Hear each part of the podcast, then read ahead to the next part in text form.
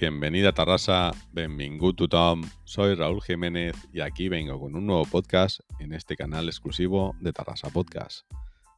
Hace unas semanas coincidí con Nuria en una reunión y conocí su historia. Le propuse grabar y dar difusión a la misma. Ella al momento me dijo que sí. Nuria es la mamá de Iria.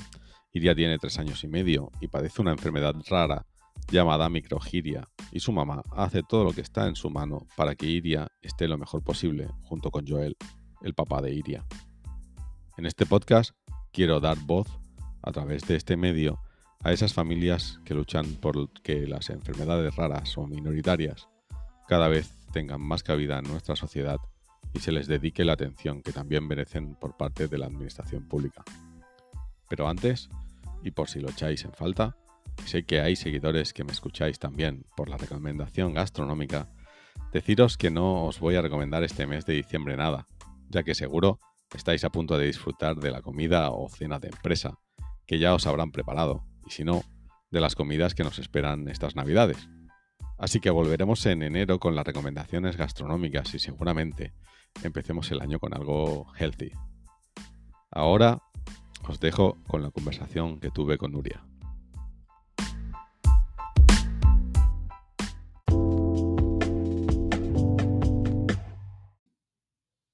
Buenas tardes, Nuria.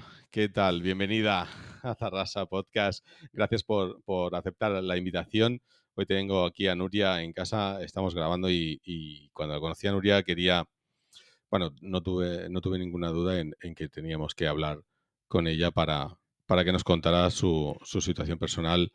Ella es mamá de una niña de tres años y medio, casi cuatro, eh, que se llama Iria y que tiene una, una malformación pero, pero nos cuenta, nos cuenta ella. Nuria, hola. Buenas tardes, Raúl. Eh, nada, te agradezco mucho la invitación. La verdad que súper contenta de estar aquí. Y pues nada, yo tengo una nena, Iria, que ya tiene tres años y medio. Em, tiene una polimicrogiria, que esto es una malformación en el cerebro. Ella tiene en los laterales del cerebro, el córtex lo tiene, bueno, pues los surcos los tiene más, más unidos, son más pequeños y están más juntos. Y esto pues provoca eh, crisis de epilepsia, eh, retraso psicomotor y bueno, ciertas complejidades más. Por suerte la epilepsia la tenemos controlada con la medicación. Em, y además lleva una gastrostomía, y, tiene una válvula de derivación porque también a los nueve meses le, apareció una hidrocefalia. Bueno, eh, tu, día, a día supongo que una vez que nace Iria tu, tu vida cambia totalmente y, bueno, y, ¿qué te encuentras? Eh, porque en la sociedad que vivimos hoy en día la verdad es que falta de todo, es decir, atención médica, cómo fue la atención médica y, hasta ahora cómo ha ido todo y, qué, encuentras a faltar tú, porque supongo que, algo, algo faltará, y más siendo una, una enfermedad minoritaria, ¿no? Pues mira, nosotros, eh, bueno, en principio yo no sabía, en el embarazo no se detectó esto. Eh, en principio estaba todo bien. Cuando Iria nació, eh, bueno, de hecho, en, el parto, pues yo tuve una, cesárea de urgencia porque se me desprendió la placenta. Y a partir de ahí ella estuvo 10 días ingresada y bueno, estuvieron haciendo pruebas porque convulsionó y, bueno, no entendían muy bien qué estaba pasando, ¿no? Es verdad que nosotros vivíamos, no vivíamos en Tarrasa, estábamos fuera y bueno, al principio la atención médica fue bastante, mm, yo diría como descuidada, ¿no? Porque, bueno, no, no, no, nos, no nos, informaban bien, eh, nos decían que, bueno, que teníamos que ver la evolución de la niña, de ver cómo iba a ir todo, ¿no? Eh, bueno, hasta que mm, nos pilló la época de confinamiento también para, para tener más dificultad, ¿no? Y nada, al final, pues bueno, nos decidimos a ir a San Juan de Deu, eh, fuimos a una visita privada y, ahí pues vieron lo que tenía la niña, ¿no? A partir de ahí sí que nos hicieron seguimiento en San Juan de Deu. Eh, luego surgió la, hidrocefalia, que esto fue algo que, apareció después que no tendría por qué haber salido, pero surgió. Y bueno, pues estuvimos, pues eso, casi un año, un año largo pues con la recuperación de esta hidrocefalia, ella llevó una, sonda nasogástrica, hizo bastante rechazo a la sonda, bueno, hasta los dos años eh, ha sido bastante complejo, la verdad. Muy bien, a partir de los dos años ya ha ido mejorando la cosa. Sí, sí, ha ido mejorando. Em, ella también empezó en, la guardería, en la escuela Brasol. Ah, eso también le ayudó mucho a, pues, a evolucionar, ¿no? Muy bien. Y, bueno, la atención médica a partir de los dos años, eh, también nos empezaron a hacer seguimiento desde, desde Taulí. Y bueno, la verdad que ahora a, nivel médico estamos, estamos bien atendidos. Muy bien.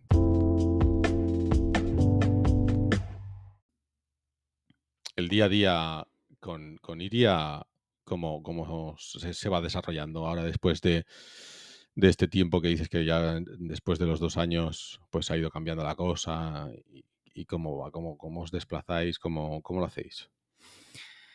Pues mira, em, Iria está yendo al cole ahora, ella hace pues desde las 10 de la mañana hasta las 5 de la tarde. Em, es verdad que bueno, en toda esta época que te he explicado que estaba muy irritable, que, bueno, que necesitaba toda su recuperación, em, estuvimos mucho tiempo intentando hacer terapias, intentando hacer fisioterapia, eh, logopedia, bueno, todo tipo de cosas. Y ella presentaba mucha resistencia, ¿no? Em, hasta que hubo un momento que dijimos, bueno, pues vamos a, diluirlo, vamos a relajarnos un poco más y vamos a dejar que ella marque un poco más el tiempo, ¿no? Porque esto es muy difícil a veces, ¿no? Como padre o como madre quieres, bueno, quieres, quieres correr, ¿no? Y quieres que ella pueda hacerlo todo y a veces hay que entender pues que, lleva su ritmo y su tiempo, ¿no? Em, y lo que te decía, ahora mismo ella está yendo al cole, Em, está, bueno, Iria está a tope porque está muy motivada, está muy conectada, ella quiere hacer, mm, bueno, todo tipo de actividades, ¿no? Participar. Sí que es verdad que a nivel motriz ella pues eh, tiene su dificultad y, va poco a poco, bueno, progresando, pero, pero va a un ritmo lento, ¿no? Em, y bueno, ahora hemos, bueno, como empezamos eh, este año el cole, es verdad que también queremos, queremos hacer fisioterapia, pero ella tiene sesión de fisioterapia y de logopedia en el colegio. Es verdad que la logística familiar es complicada, ¿no? Porque nosotros estamos trabajando los dos. Eh, es verdad que, bueno, pues tienes que tener mucho tiempo, ¿no? Para poder, pues esto, ¿no? Ir a recogerla al colegio, llevarla a un centro, hacer una terapia, eh, luego ir a casa. Mm, pues lo típico, ¿no? Bañarla, eh, darle la cena. Bueno, la conciliación y la organización familiar, la verdad que es compleja. Es compleja. Sí. A mí me viene una cosa a la cabeza con lo que acabas de decir, que es. Eh, acabas de decir como padre, como madre. Te he preguntado antes por las entidades, si había alguna entidad. De hecho, no tenéis ninguna entidad, mm, organización o, grupo de, de, apoyo, eh, pero como padre, como madre, eh, yo, a ver, yo creo que, vosotros también tenéis que tener una ayuda, ¿no? Una ayuda. A ver, eh, esto sobrellevarlo no, no, es fácil, ¿no? No, pues la verdad es que no. Em, yo te diría que mm, en mi caso a mí me ha afectado o sea, me ha afectado evidentemente la patología de ella, ¿no? y, verla mal o verla sufrir, ¿no? Porque esto evidentemente afecta. Pero me, ha afectado mucho más em, pues el ver ¿no? las dificultades, las barreras que hay, ¿no? el entorno, eh, cómo tienes que pelear el día a día, ¿no? las administraciones, toda la burocracia. ¿no? Entonces, bueno, al final se te va haciendo un cúmulo y, pues al principio es verdad que te sientes muy perdido, que te sientes muy solo, que no sabes, bueno, desconoces, ¿no? Porque al final son cosas que, no son frecuentes, eh, necesitas mm, apoyarte en otras personas, ¿no? Sí que es verdad que, yo he tenido grupos de, apoyo pues, por parte del hospital. Sí. Y, pienso que es algo muy necesario y, que, bueno, que, todos, todos estos, bueno, todos los padres que nos sucede, ¿no? Tendríamos que tener este acompañamiento. Porque es verdad que, bueno, que, hay, que, al final esto es un duelo. pero, pero no solo el duelo de, de la enfermedad, ¿no? O, o la patología que sufre tu hijo, ¿no? Sino que hay muchos microduelos al final, ¿no? Sí. Porque, bueno, nosotros en este caso pues tuvimos que dejar el sitio donde estábamos viviendo, tuvimos que dejar nuestro trabajo, tienes que dedicar a cuidar a, a tu hijo, a tu hija en la situación en la que está. Normalmente son situaciones críticas y que no sabes la gravedad hasta dónde va a llegar, ¿no? Entonces, bueno, esto es como si metes ahí en la lavadora, ¿no? Y empieza a centrifugar todo, o sea... Te cambia tu vida totalmente. vaya. Exacto, exacto. Y vives muchas situaciones pues, pues al límite, ¿no? Y como con mucha carga y mucho estrés, ¿no? Sí, la accesibilidad en las calles no es fácil tampoco. Supongo que iría camina con un caminador o, con una- o se desplaza con una silla de ruedas, ¿no? Cuando la lleváis. Sí, Iria de momento está, ella va en, en el carrito, bueno, es una silla de ruedas. Sí. Eh, de momento no, no camina y tampoco sabemos pues si llegará a hacerlo, ¿no? Em, sí, la verdad que desplazarse por la ciudad es una verdadera odisea, ¿no? Entre bordillos, aceras, eh, Sí. ascensores que no funcionan eh, y bueno, ya si te vas a Barcelona, pues Peor pe- todavía. peor porque flipas, vamos, y por un tubo, ¿no? Que, que incluso hay estaciones que no tienen ascensores, ¿no? Nos, O- llama, nos llenamos la boca de inclusión, ¿no? De, de hablar de la accesibilidad, de que hay un decreto europeo que tiene que ser todo accesible. Nos, nos gusta mucho hablar de inclusión, pero luego la realidad es totalmente lo contrario. Sí. No sé. Bueno, yo pienso que la palabra inclusión, eh, bueno, al final nos, nos, nos llena mucho, ¿no? A todos porque Sí. es muy potente y es muy bonito, ¿no? Al final que, que, que el mundo, que, que- que en el mundo todo el mundo tenga su lugar, ¿no? Sí. Todas las personas tengan su lugar. Pero mm, es verdad que pienso que hay que que las, sobre todo las administraciones tienen que, que apostar por una inclusión real, ¿no? Y una inclusión eh, donde, mm, aunque todo tenga un coste, ¿no? Pero, pero apostar por esto, ¿no? Y al final, si no puedo hacer eh, muchas intervenciones y tengo que hacer menos, pero estas incluyen a todo el mundo, ¿no? Pues pienso que es la línea, ¿no? Que hay que seguir Exacto. porque al final, eh, al final yo siempre digo, ¿no? Que lo que me ha pasado a mí le puede pasar a todo el mundo, ¿no? Porque uno tiene la conciencia y piensa, bueno, esto queda muy lejos, ¿no? Sí. Las enfermedades minoritarias, pues son muy pocas. o- No, es que al final esto lo podemos vivir todos, ¿no? Sí, tanto. Y, y pienso que al final la sociedad, el, el municipio eh, donde estás viviendo, tiene que contemplar a, a- a todo el mundo que Sí. forma parte de, de esa sociedad, Sí, ¿no? sí, claro. Al final todos sumamos. De una manera o de otra, to- todos acabamos sumando. Eh, ¿Salisteis en TV3? Fue, ¿Hicisteis eh, un reportaje? ¿Os hicieron un reportaje y todo? Sí. Eh, cuenta, cuéntame. Cuéntame, Bueno, ¿Hasta dónde fue- habéis llegado? Porque lleváis mucho luchado ya. Bueno, la verdad que nosotros somos de, somos de reivindicar, eh, sí, hemos salido en diferentes, en diferentes lugares y bueno, esto sí que fue una propuesta de, mm, de la coordinadora Capaz, de aquí de Tarrasa. Eh, bueno, y ellos nos lo, nos lo propusieron para salir con otras familias Sí. y, y reivindicar un poco pues esto, ¿no? El tema de los parques inclusivos, porque... Ay, la inclusividad. Ay, ahí hemos, hemos vuelto otra vez a lo inclusivo, lo accesible, lo accesible lo inclusivo. Eso una cosa con la otra. no- Tenemos un lío ahí. no, esto- Sigue, sigue. Luego ya, Luego, esto luego lo, lo retomamos, luego ¿no? ya retomamos, sí. Eh, no, pero bueno, el tema es, eh, ahora hay mucho movimiento, ¿no? Con el tema este de los Sí. parques, de, sobre todo para que los niños y las niñas puedan acceder a, ¿no? Pues, pues es que al final, mira, el otro día lo, lo estaba viendo otra vez, la grabación, Sí.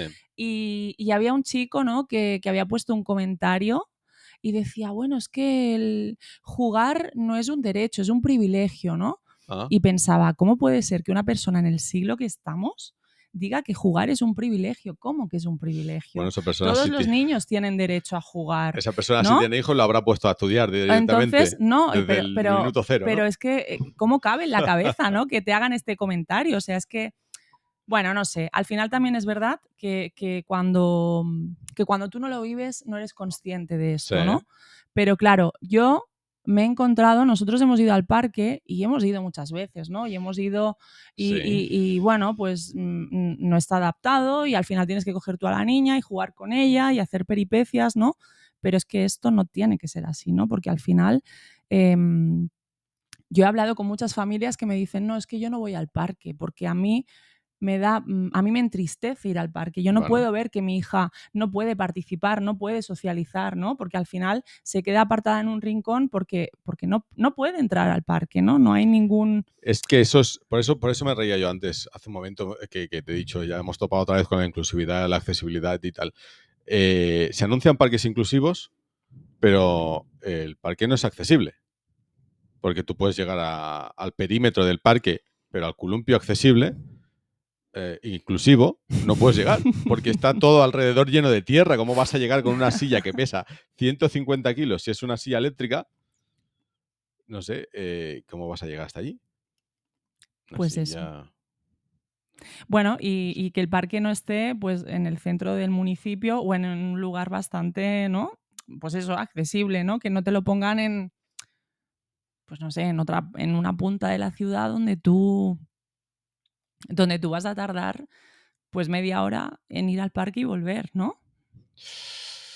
No sé, sí, bueno, es, que no, es complicado, es que yo alucino, yo me quedo sin palabras. Cuando pienso en esto, me, digo a mí mismo, pero ¿cómo puede ser que eso sea inclusivo si no puedes ni caminar? Porque está todo lleno de tierra, de, arena de playa. Entonces, claro, eh, es normal que haya familias que no quieran ir al parque también por ese, por ese motivo. Sí, bueno, yo creo que es un cúmulo de muchas cosas, ¿no? Al final, pero pienso que, todos los niños tienen derecho a ir al parque y, bueno, ah, ¿no? Hay el, debate de si hay que hacerlo todo accesible, si no hay que hacerlo todo accesible. Bueno, yo pienso que sí, que, lo que te he comentado antes, al final... Una vez, una vez que hay que hacerlo, hay que hacerlo. Exacto, ¿no? Exacto. Y... hay que hacerlo bien. Exacto.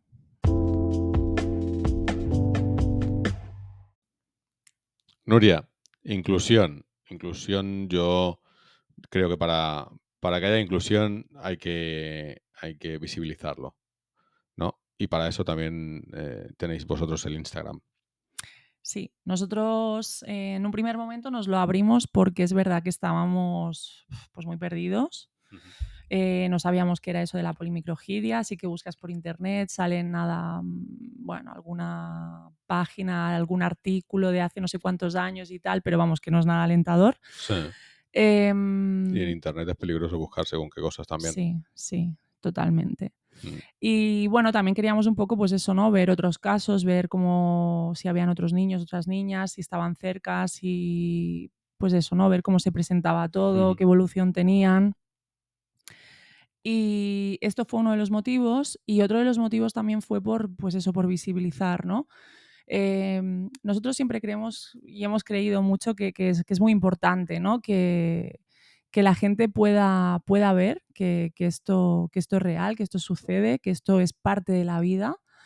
Y que mm, al final eh, también queríamos que, vieran nuestro día a día, que vieran eh, las barreras con las que nos encontramos, que, vean, o sea, todo lo maravilloso, ¿no? Porque al final Iria es maravillosa, pero que también vean eh, todo lo que nos encontramos los padres que, tenemos hijos con discapacidad. Sí, todas las barreras, sí, que al final son, son barreras, sean arquitectónicas o sean Del mentales. Tipo que sean, entorno eh, de la administración, de, prejuicios, estereotipos, es igual lo que sea, ¿no? De los servicios que hay, de, bueno, de, mil cosas, ¿no? El otro día hablando con, con Mari Carmen de, la Asociación La OCA, el podcast que, ha salido hoy, que, que he lanzado hoy, yo le preguntaba por, el decreto de la Generalitat, ese famoso decreto también, porque con, con Mari Carmen también estuvimos hablando mucho rato off record. Em, la, Generalitat aquí en Cataluña tiene un decreto, que ya lo dije en el anterior podcast, que, debería de aplicar, pero yo creo que, no aplica y es para las personas que tienen algún tipo de, capacidad, de discapacidad y que, y que van a, a colegios, mm, por llamarlos normales, ¿no? que, tienen, que tienen que tener derecho a una asistencia en el colegio por parte de un profesional y que aún hoy en día hay un real decreto, real no porque es de la Generalitat, pero bueno, eh, un decreto que, que deberían, deberían de aplicarlo, deberían tenerlo ya desde hace unos cuantos años, décadas, y que hay un presupuesto y que cada año se pone presupuesto para eso, pero cada año nadie sabe dónde va. Entonces, vosotros en el colegio eh, estáis bien atendidos. Eh, ¿Cómo, estáis en, en, cuanto a educación para Iria?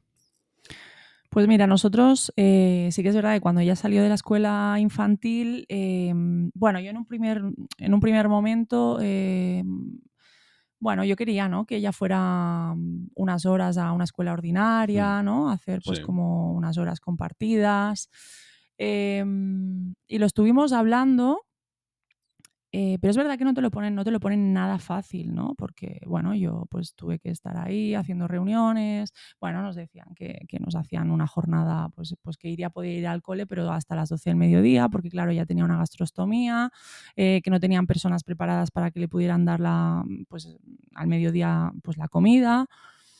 Eh, bueno, también pues te dicen eso, ¿no? que es una ratio de muchos niños, que es una clase con muchos niños y, que, bueno, que a lo mejor no la pueden atender bien, de la manera que ella necesita.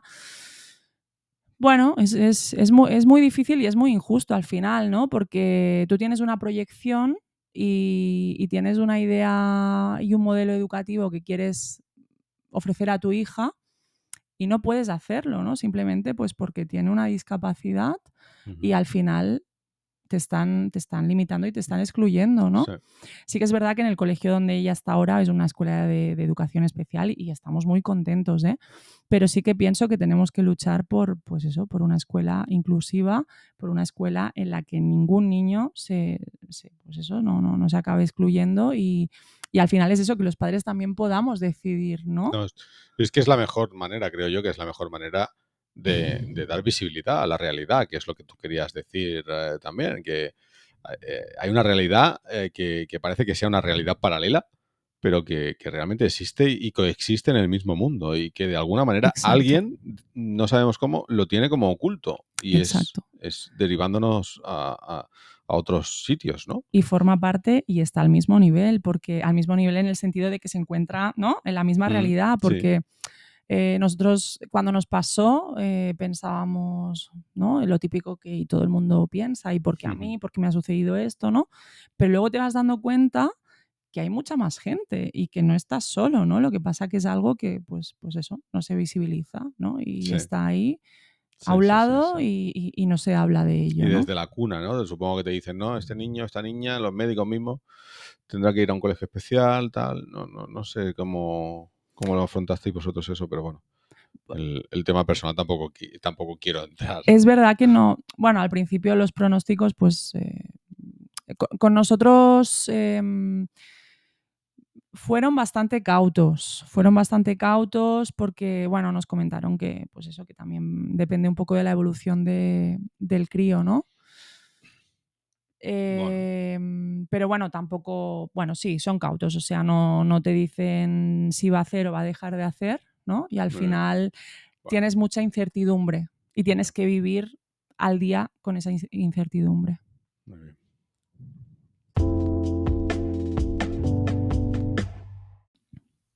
Hay una cosa que no, que no hemos hablado, que creo que, que también es importante, y es el, el, tiempo que tú le dedicas a tu hija, porque claro, tú tienes que trabajar, tienes eh, tu, horario laboral, que será pues de, las horas que sea, pues de ocho horas si, viene siendo lo normal, y, después te tienes que dedicar en exclusiva a, Iria eh, en cuanto a tu salud mental, porque claro, yo entiendo que, esto es requiere requiere un trabajo físico y psicológico importante. Entonces, ¿qué me, qué me cuentas sobre esto?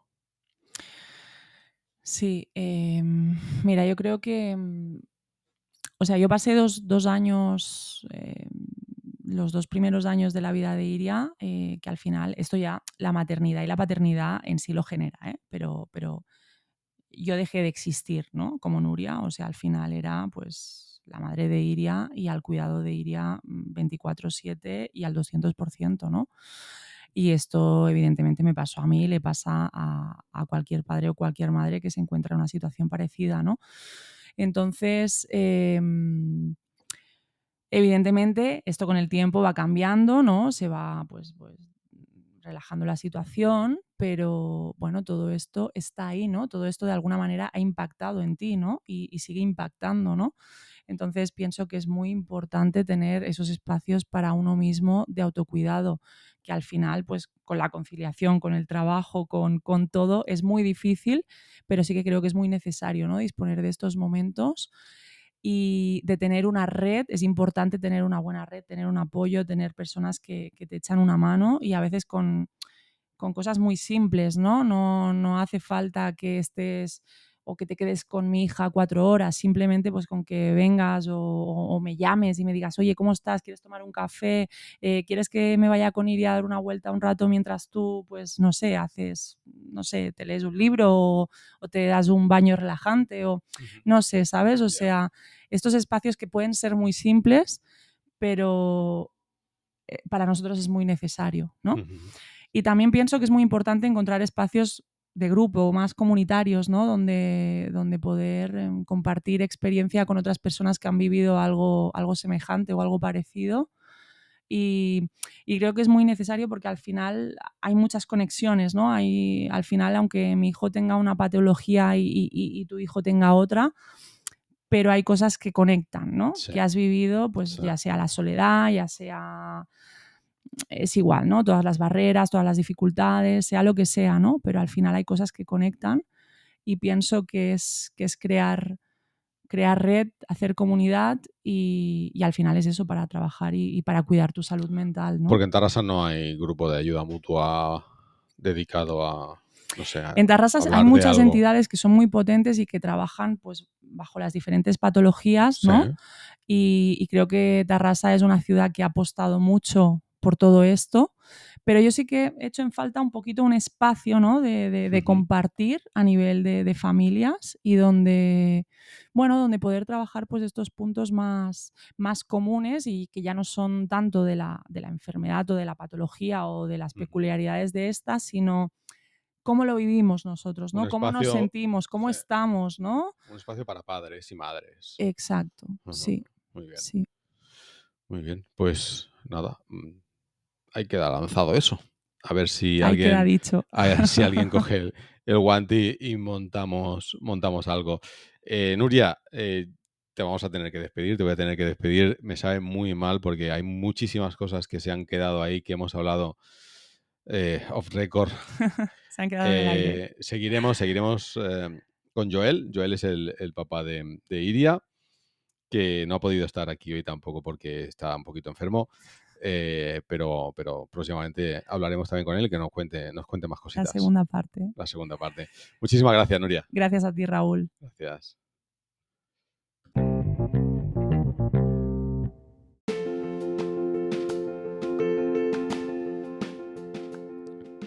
Bueno, hasta aquí el podcast de hoy.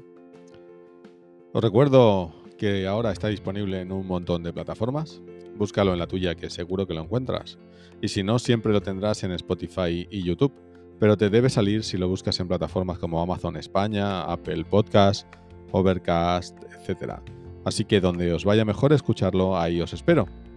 Soy Raúl Jiménez, has escuchado este podcast en Tarrasa Podcast, espero que hayas escuchado hasta aquí, que te haya gustado y que sigas aquí en próximos episodios conmigo. Si te ha gustado, recuerda compartirlo con todos tus amigos y familia, así me ayudas a crecer y que cada día seamos más dando difusión a este contenido. Desearos a todos feliz Navidad y próspero año nuevo. Nos vemos en 2024 que empezaremos a tope y con deporte. Así que feliz Navidad. Adeu.